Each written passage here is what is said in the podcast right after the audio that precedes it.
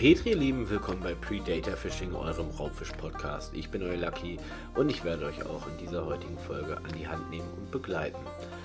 Und ich habe es gesagt, eigentlich wollten wir wirklich langsam auf die Zielfische eingehen. Ähm, urlaubsbedingt ist es gerade nicht möglich. Ich sitze gerade hier in Holland in meinem Mobilheim, wo ich diese Folge aufnehme. Von daher entschuldige ich mich vornherein schon mal für die eventuell schlechte Tonqualität. Aber man sollte den Podcast weiterführen, wurde mir gesagt. Gerade am Anfang, wir stehen am Anfang unseres Podcasts. Und äh, ich möchte erstmal ein riesen fettes Dankeschön raushauen an alle begeisterten Menschen, egal ob Frau, Mann, Kind. Naja gut, Kind gibt es auch in weiblicher und männlicher Form, aber ihr wisst, was ich meine. Ein riesen Dankeschön an diese ganze Menschheit dieses blauen Planeten, die uns bis jetzt in dieser kurzen Zeit, ich glaube, wo ich diese Folge aufgenommen habe, sind gerade drei Wochen Podcast vergangen. Wir haben fast 600 Zuschauer erreicht. Mich bedanken möchte. Und ich möchte mich auch an vielen anderen Leuten bedanken, seitdem es Predator Fishing gibt. Das ist seit Anfang 2020. Der eine oder andere wird es wissen, der die Folge vielleicht später hört. Ist das Jahr des Corona-Zeitalters und ist trotzdem zu allen Problemen, zu allen Projekten, die wir geplant haben, Corona-bedingt absagen mussten, verschieben mussten, unterstützt haben, für die geilen Menschen, die ich an den Gewässern, an den verschiedenen kennenlernen durfte und auch für mein Team, das mich eigentlich seit jeher unterstützt hat. Es war damals eine Jux-Idee von fünf bekloppten Anglern, die einfach sich gedacht haben, wir machen das öffentlich, wir wollen Leute an die Hand nehmen, unsere Erfahrungen mit euch teilen, damit ihr einen einfacheren Einstieg ins Raubfischangeln habt, wie wir zu unserer Zeit damals. Deshalb einmal riesenfettes Dankeschön an euch. Petri Dank, dass ihr dabei wart, dabei seid und uns weiterhin unterstützt und uns supportet und diese Projekte wie Podcast, Instagram, Twitch, was auch immer, unseren Facebook-Gruppenchannel, äh, unsere Facebook-Community teilt, sodass wir gemeinsam wachsen können. So, das erstmal dazu. Dankeschön. Jetzt geht es ins Eingemachte, ihr Lieben. Es ist ein Theorie-Podcast heute, eine theoretische Folge. Und wir befassen uns heute wirklich einfach mal mit dem Thema Bundesfischereischein in Deutschland. Für viele ein Begriff, für viele nicht, für viele ein Graus. Ich möchte euch genau sagen, warum. Ich persönlich bin eigentlich nur ein Angler aus den Niederlanden. Ich habe 20 Jahre, fast 20 Jahre Brandungsangeln betrieben. Seit 2019 durch den Kauf des Mobilheims bin ich ins Spinnfischen reingerutscht, auch dann in Deutschland ins UL-Fischen etc. pp. Und ich habe mich zumindest die letzten zwei Jahre niemals mit einem Bundesfischereischein für Deutschland äh, ja, habe ich mich niemals mit befasst. Aus dem Grund, weil es für mich Angeln eigentlich nur in den Niederlanden gab. durch die Teamgründung, durch die netten Kollegen, die ich kennengelernt habe, wurde es Zeit, dass ich sowas mache.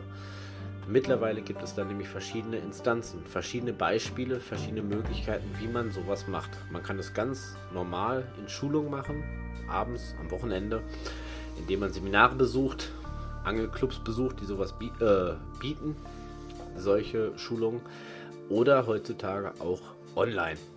Ich persönlich, sonst würde ich hier wahrscheinlich nicht an einem Mikrofon sitzen, vor meinem PC und das im Internet verbreiten, wollte dies online tun.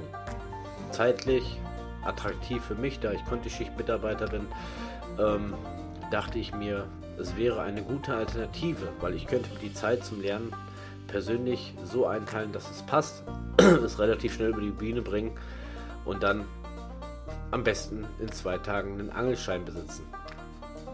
Falsch gedacht, lieber Lucky.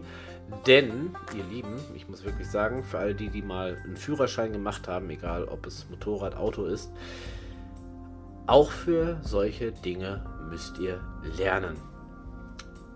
Trotzdem war ich sehr motiviert. Ich hatte immer noch den Glauben, das geht relativ schnell über die Bühne. Meine Team- oder jetzigen Teamkollegen, damals nur Angelkollegen, ähm, haben mich vorgewarnt, es wäre nicht so einfach. Aber ich war ja, äh, ja ein bisschen grün hinter die Ohren. Ich dachte mir, das kann so schwierig sein. Fisch fangen, Haken dran bin, fertig. Kennst du, ne? In Holland, Fischpass. Es gibt Bestimmungen, darauf kommen wir später ein, auf das Angeln in den Niederlanden. Aber so schwer kann das nicht sein. Mich hat noch nie jemand nach einem weitgerechten Fang, weitgerechten Tötung oder sonst irgendwas gefragt, vorab. Also, angemeldet. Meine Frau hat es mir sogar noch geschenkt. Ich glaube, zu Weihnachten war das. Anmeldung, Online-Kurs. Bundesfischereischein. Bombe, dachte ich mir. Es funktioniert heutzutage über eine App. Man bekommt eine App. Ich öffne sie mal nebenbei. Ihr seht es nicht, aber ich öffne sie mal nebenbei auf meinem Handy, weil ich habe diese App noch. Man öffnet diese App und das erste, was kommt, Übungsfragen, Fischbilder, Routenbau. Drei Themen. Hört sich ja noch nicht so schwierig an. Man klickt beispielsweise auf den Reiter Übungsfragen und es äh, klassifiziert sich unter allgemeine Fischkunde, spezielle Fischkunde, Gewässerkunde, Natur, Tour, äh, Tierschutz, Gerätekunde und Gesetzeskunde. Und ohne dass ich das jetzt vorbereitet habe, gehe ich jetzt einfach mal ein paar Fragen durch. Ich selber hätte wahrscheinlich nicht mehr viel Ahnung davon. Aber wir gehen einfach mal, wo waren wir? Übungsfragen, Gerätekunde. Ich lese euch jetzt einfach mal dezent, ich hoffe, ich darf das, aber es ist ja nur eine Frage, einfach mal vor. Welche Geräte werden zum Angeln benötigt? Wie baut man die Geräte richtig zusammen? Was gibt es für Köder? Wie behandle ich den gefangenen Fisch richtig? Welche Fangmethoden gibt es? Weitgerecht. Das ist das Thema der Gerätekunde. Wir gehen zu den Fragen. Die erste Frage lautet, welcher Schnurring einer Route ist am stärksten belastet? Wohlgemerkt, die Fragen ändern sich. Das ist nicht immer die erste Frage hier in dieser App, aber das ist jetzt die erste Frage, die bei mir aufploppt. Also, welcher Schnurring einer Route ist am stärksten belastet? Der Spitzenring, alle Ringe, der erste Ring nach der Rolle. Ist eine allgemeine Frage dieses Bundesfischereischeins. Ich könnte euch jetzt die Antwort sagen, ich lasse es. Ihr sollt selber lernen. Und so ging es weiter. Es war ein ganz kleiner Teil jetzt von der großen gesamten Bundesfischereiprüfung, die auf euch zukommt. Nehmt es nicht zu locker. Ich habe es auch zu locker genommen. Ich dachte, das machst du mit links. Dann habe ich die App geöffnet, bin das durchgegangen und mir wurde, naja, die Motivation oder beziehungsweise der Drang, das in wenigen Tagen zu schaffen, schnell genommen. Es ist eine Menge zu lernen. Aber, jetzt kommen wir zu dem großen Aber, es ist wichtig. Es ist nicht nur wichtig, weil ihr in Deutschland sehr hohe Strafen zahlt. Es geht, glaube ich, mittlerweile an die 5.000, 6.000 Euro, wenn ihr wild fischt ohne Bundesfischereischein. Nein, das ist nicht nur wichtig wegen dem Geld, es ist nicht nur wichtig für euer Portemonnaie und dass es gesetzeswidrig ist. Es ist ein, äh, das ist ein richtiges Dokument, was euch ausgehändigt wird, euer Angelschein. Nein, es ist auch wichtig, wirklich zu lernen, den Umgang mit dem Fisch, das weitgerechte Fangen, weitgerechter Routenbau. Was darf ich? Womit angel ich? Und vor allem das weitgerechte Töten ist noch wichtiger. Denn wer möchte denn bitte, dass ein Fisch sich nach dem Fang, nachdem er, je nachdem wie groß er ist, sich zwei bis zehn bis anderthalb Stunden mit eurem Haken im Maul vergnügen muss, ihr daran reißt, zieht und dann auch noch auf Landgang mehrere Minuten quält, weil ihr nicht wisst, wie ihr mit dem Fisch umzugehen habt. Das lernt ihr alles dabei. Natürlich ist Theorie und Praxis liegen Welten auseinander. Es gibt immer wieder Situationen, ich darf mal gerne etwas äh, erzählen. Ich weiß gar nicht, ob ich das schon mal im Podcast gesagt habe. Ich war vor einiger Zeit ähm, im Steinbachtal, in unserem Heimgewässer im Prinzip, in unserem Heimangelparadies, mal wieder unterwegs. Ich hatte mal mitgenommen, meinen Schwiegervater, das erste Mal in seinem Leben zum Angeln. Sonst hat er immer nur gesagt, Angeln ist tot langweilig. Ich wollte ihm eines Besseren belehren. Ich habe es auch definitiv geschafft. Vielleicht kommt dazu mal zu, das war ein 24-Stunden-Angel-Event mit unserem kompletten Team, inklusive, äh, inklusive Freunde. Ähm, kommt da mal ein kleines Special zu, was wir alles erlebt haben. Fakt ist auf jeden Fall, was alles schiefgegangen ist oder was besonders schiefgegangen ist bei mir, weil ich wollte ja ein bisschen prahlen. Ähm, habe ihm das so ein bisschen gezeigt, hier und da. Hatte eine äh, UL-Route dabei, eine Grundmontagenroute, das gleiche für ihn auch fertig gemacht und ähm, es hat wenig gedauert, bis die erste Forelle auf die Grundmontage gebissen hat.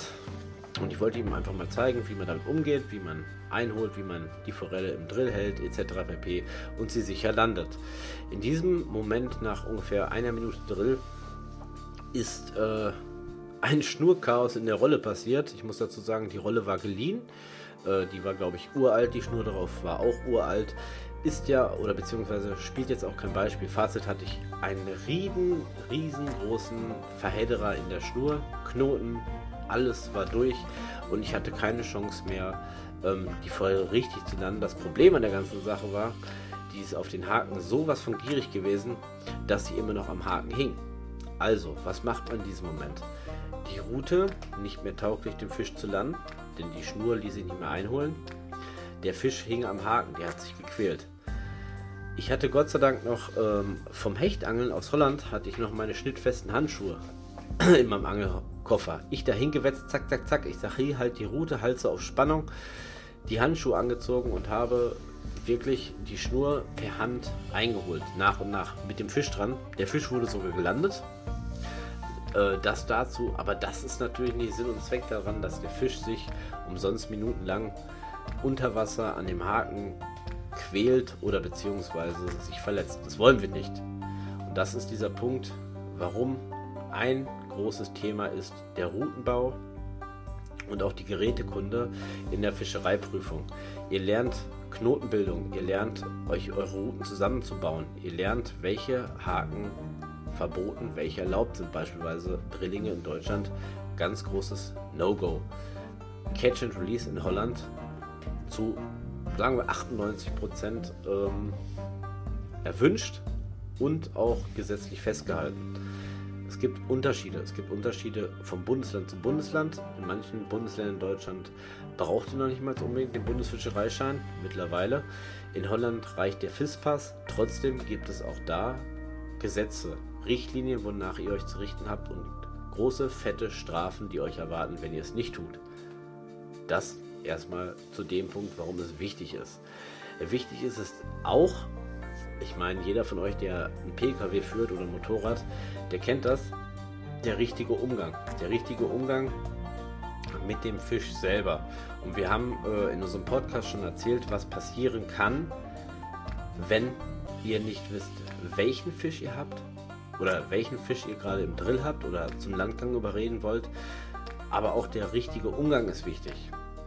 Beispiel mein Kollege aus der Podcast-Folge, ähm, meine erste Begegnung mit dem Karpfenangler, mit dem ähm, Wolfsfisch, äh, Wolfsbarsch, nee, nicht Wolfsbarsch, Seebarsch habe ich ihn ja genannt, also Seebarsch nenne ich ihn, auf der Insel Texel, der sich die Dornen da voll in den Finger gejagt hat. Das wäre wahrscheinlich nicht möglich oder man würde mehr aufpassen, wenn man sich mit den gängigen Fischarten in dem Gewässer auskennt, was, worauf man achten muss. Es gibt auch Fische, die sind giftig, es gibt auch Fische, die sind ungenießbar und es gibt auch vor allem diverse Maßen, Größen und Gewichte und vor allem Schonzeiten, die jeder kennen sollte, wenn er in ein Gewässer geht. Das ist ganz wichtig. Alles andere ist illegal. Egal ob hier, in Holland oder sonst an den meisten Stellen der Welt.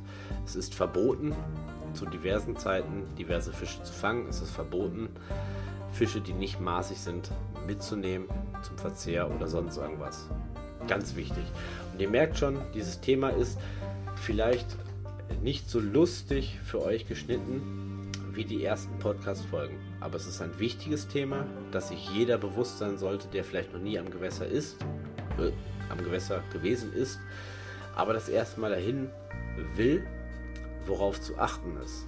Und ihr tut euch nicht selber einen Gefallen, wenn ihr einfach sagt, ja, es wird schon nichts passieren, ich kaufe mir jetzt eine Route, was weiß ich, irgendwo her, habe keine Ahnung von gar nichts. Ich angel den Fisch und der Fisch liegt vor euch und ihr könnt weder weitgerecht den Fisch töten, noch weitgerecht den Haken entfernen, noch weitgerecht den Fisch landen.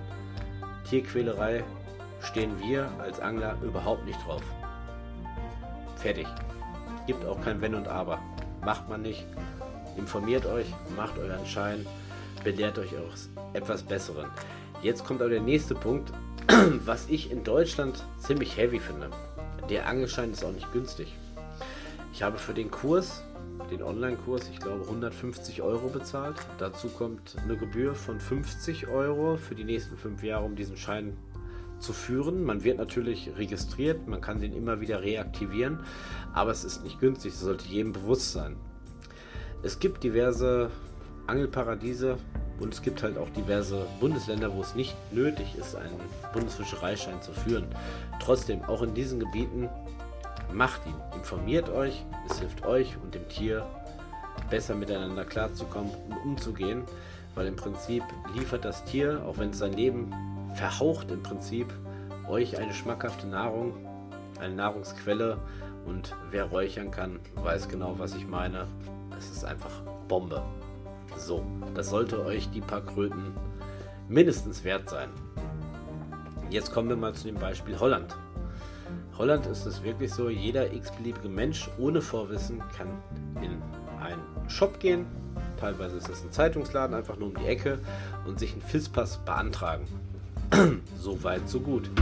Der FIS-Pass ist ungefähr so wie damals euer Mofa-Führerschein. Ihr habt einen Schein, den ihr für Geld erwerbt. Beim Mofa muss man noch eine kleine Prüfung machen. Okay, muss man da gar nicht. Ihr bezahlt einfach, bekommt diesen Schein. Diese Kioskbesitzer, nenne ich sie einfach mal, gehen davon aus, ihr informiert euch. Das solltet ihr auch tun.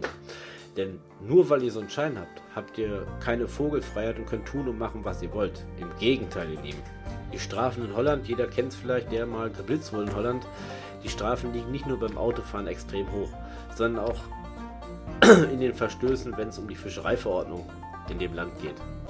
Das Problem ist, das sagt euch keiner. Das Problem dazu ist, mittlerweile haben sie es dezent angepasst, aber damals gab es den ganzen Scheiß nur auf Holländisch und ich persönlich spreche kein Holländisch, außer vielleicht Roken McDödelich oder so, wenn ihr wisst, was ich meine. Ähm, informiert euch, nehmt den Google-Übersetzer, was weiß ich, lest euch das durch. Der FIS-Pass selber bietet euch schon mal sehr viele Informationen. Das Forum, wo ihr euch äh, anmelden müsst, notgedrungen, bietet euch sehr, sehr viele Informationen und diverse Angelclubs, Angelvereine in ganz Holland verteilt sind eigentlich auch hauptsächlich sehr hilfsbereit, auch wenn ihr aus Deutschland kommt und vielleicht nicht der holländischen Sprache mächtig seid, euch da Tipps und Tricks zu geben. Ich weiß das selber, letztes Jahr Niederlande gewesen, bei mir am Mobilheim. Ich hatte einen Kumpel dabei, der war zwei Tage da und ich wusste, dass ich auf den großen Fischpass einmal pro Jahr jemanden mit zum Angeln nehmen durfte. Das Problem war, ich habe nicht verstanden, wie ich den dafür registriere, weil ich kann kein Holländisch. Also bin ich äh, nach Den Helder gefahren in die Stadt. Da wusste ich, dass es einen etwas größeren Angelladen, äh, Angelgeschäft gab und habe mit dem Verkäufer gesprochen und er hat gesagt, komm, du kannst das nicht, es ist auch zu schwierig, dir das zu erklären. Ich mache dir das hier am PC. Die Holländer sind hilfsbereit, gerade wenn es ums Angeln geht. Ich habe selten, und ich war nicht nur in Holland angeln, schon in ein paar anderen Ländern auf der Welt war ich auch angeln, selten eine, äh, ja, nennt man das Volk? Ja, warum denn nicht? Volk ist nicht so schlimm, kann man nennen. Äh, selten ein Volk gesehen, was so interessiert daran ist, auch interessiert, dass man, wenn man als Ausländer dorthin fährt und sein Video-Equipment aufbaut und am Gewässer steht, dass die Leute auf einen zukommen und sich einfach nur freuen, mit einem freuen, wenn man einen Biss hat und äh, wirklich gespannt darauf sind, was passiert. Teilweise saß ich in Holland schon drei Stunden mit einem Passanten am Gewässer und habe mich um Gott und die Welt mit dem unterhalten und es ist einfach gar nichts passiert. Aber trotzdem hat er sich bedankt, danke well und äh, ist gegangen. Ne? Das ist einfach ein sympathisches Volk. Macht super viel Spaß in Holland zu angeln. Deshalb mein Mobilheim empfehle ich jedem, der Bock auf schöne Raubfische hat. So, aber erstmal wieder zurück zum Thema. Bundesfischereischein. Ich habe gesagt, man kann es online machen, man kann es in den privaten Seminaren machen, in diversen Angelclubs wird es angeboten, Angelläden auch. Ähm, was ist der Vor- und was ist der Nachteil zwischen online oder nur online? Ich persönlich habe es nur online gemacht, was mir später äh, zu denken gab. Kommen wir gleich noch drauf. Oder wirklich oldschool-mäßig diverse Seminare besucht. Vorteil ist auf jeden Fall in dem Online-Seminar, man kann sich die Zeit zum Lernen selbstständig einteilen. Es gibt wirklich, äh, ich glaube, man hat fünf oder sechs Prüfungen, die man ablegen kann auf der App. Wenn man sie nicht besteht, weiß ich nicht, was passiert. Ich habe es Gott sei Dank beim dritten Mal geschafft. Und dann wird man erst zur Fischereiprüfung eingeladen. Man hat die Erlaubnis. Wenn man das Seminar mitmacht, ist es halt ein bisschen persönlicher. Man hat jemanden, der erzählt einem was. Man kann ihm Fragen stellen. Das hatte ich mit dem Online-Angelschein äh, nicht.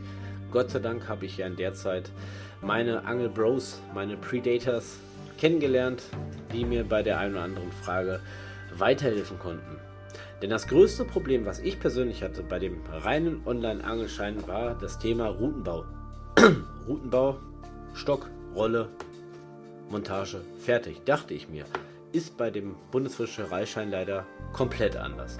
Es gibt, glaube ich, ein Sortiment von zehn verschiedenen Routen, Montagen und an der Prüfung muss man praktisch drei Stück zusammenbauen aus dem Sortiment. Man bekommt nicht gesagt, welche Route, welche Rolle, sonst irgendwas. Man bekommt ein Thema, bau jetzt die Route.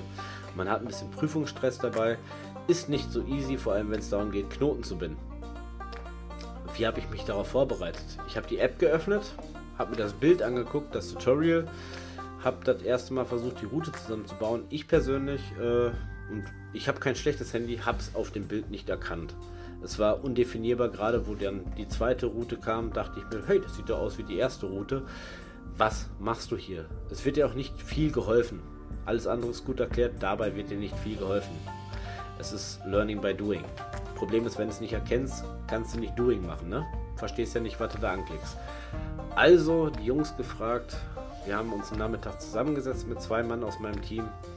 Die haben aus ihrem Angelkeller diverse Routen mitgebracht, haben mir ein bisschen was dazu erklärt. Wir haben gemacht bei uns hier in der Betthöhle, in der Predator-Zentrale, nenne ich sie mittlerweile liebevoll, haben uns an den Tisch gesetzt, ein Bierchen geschlürft und ganz in Ruhe Route für Route, Montage für Montage das durchgegangen. Dieser Nachmittag oder Abend hat mir mehr gebracht, als eine Woche lang auf die Bilder zu starren, die ich eh nicht erkennen konnte. Das ist meines Erachtens der größte Nachteil. Natürlich kann man auch ein Tablet zu Hilfe nehmen oder auch seinen PC. Die App ist übergreifend, könnte besser zu erkennen sein. Aber jemand zu haben, der einem das erklärt, zeigt, auch erklärt, warum das denn gerade so ist, warum ich denn gerade beispielsweise für eine Fliegenroute das und das Equipteil brauche, ist Gold wert. Gebe ich jedem am Rat, der es nur online machen will. Es vereinfacht euch vieles. Nachteil an den Seminaren oder es privat zu machen, ist wirklich die zeitliche Gebundenheit. Es gibt ja nicht, wenn ihr Bock habt, einen Termin, eine Unterrichtsstunde, sondern wirklich zu diversen Zeiten. Durch Corona sehr schwierig. Durch Corona wurden ja sogar, zumindest bei uns in NRW, sehr viele Prüfungen nach wie vor abgesagt, wegen der Kontaktsperre, geschweige denn Seminare.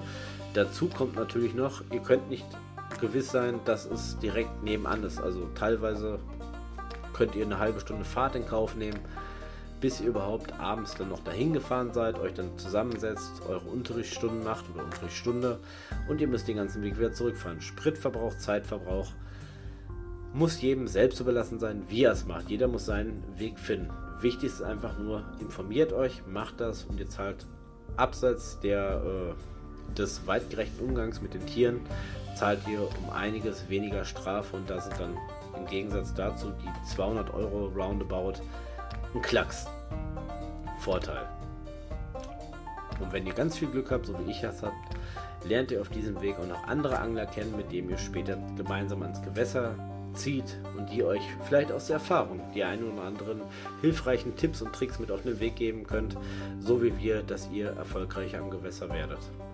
Ich denke mal, das reicht erstmal zum Thema Bundesfischereischein oder überhaupt Fischereischein und warum, wieso, pro, contra. Wie ihr das macht, ist natürlich euch überlassen. Wir machen hier keine versteckte Werbung, ob ihr das jetzt online machen sollt oder nicht. Wir haben das einfach mal angereizt, warum, wieso und den Kostenpunkt halt, den sich jeder vorher vorab überlegen sollte, gerade in Deutschland, äh, bevor er ins Gewässer zieht, was auf, zu euch, äh, auf euch zukommt. In diesem Sinne, ihr Lieben, Petri Dank, dass ihr mal wieder eingeschaltet habt hier bei Predator Fishing. Seid doch beim nächsten Mal auch gerne wieder dabei oder besucht uns auf Instagram, auf Facebook oder besucht mich persönlich in meinen Livestreams auf Twitch. Bis dahin, bye bye und allseits straffe Schnüre.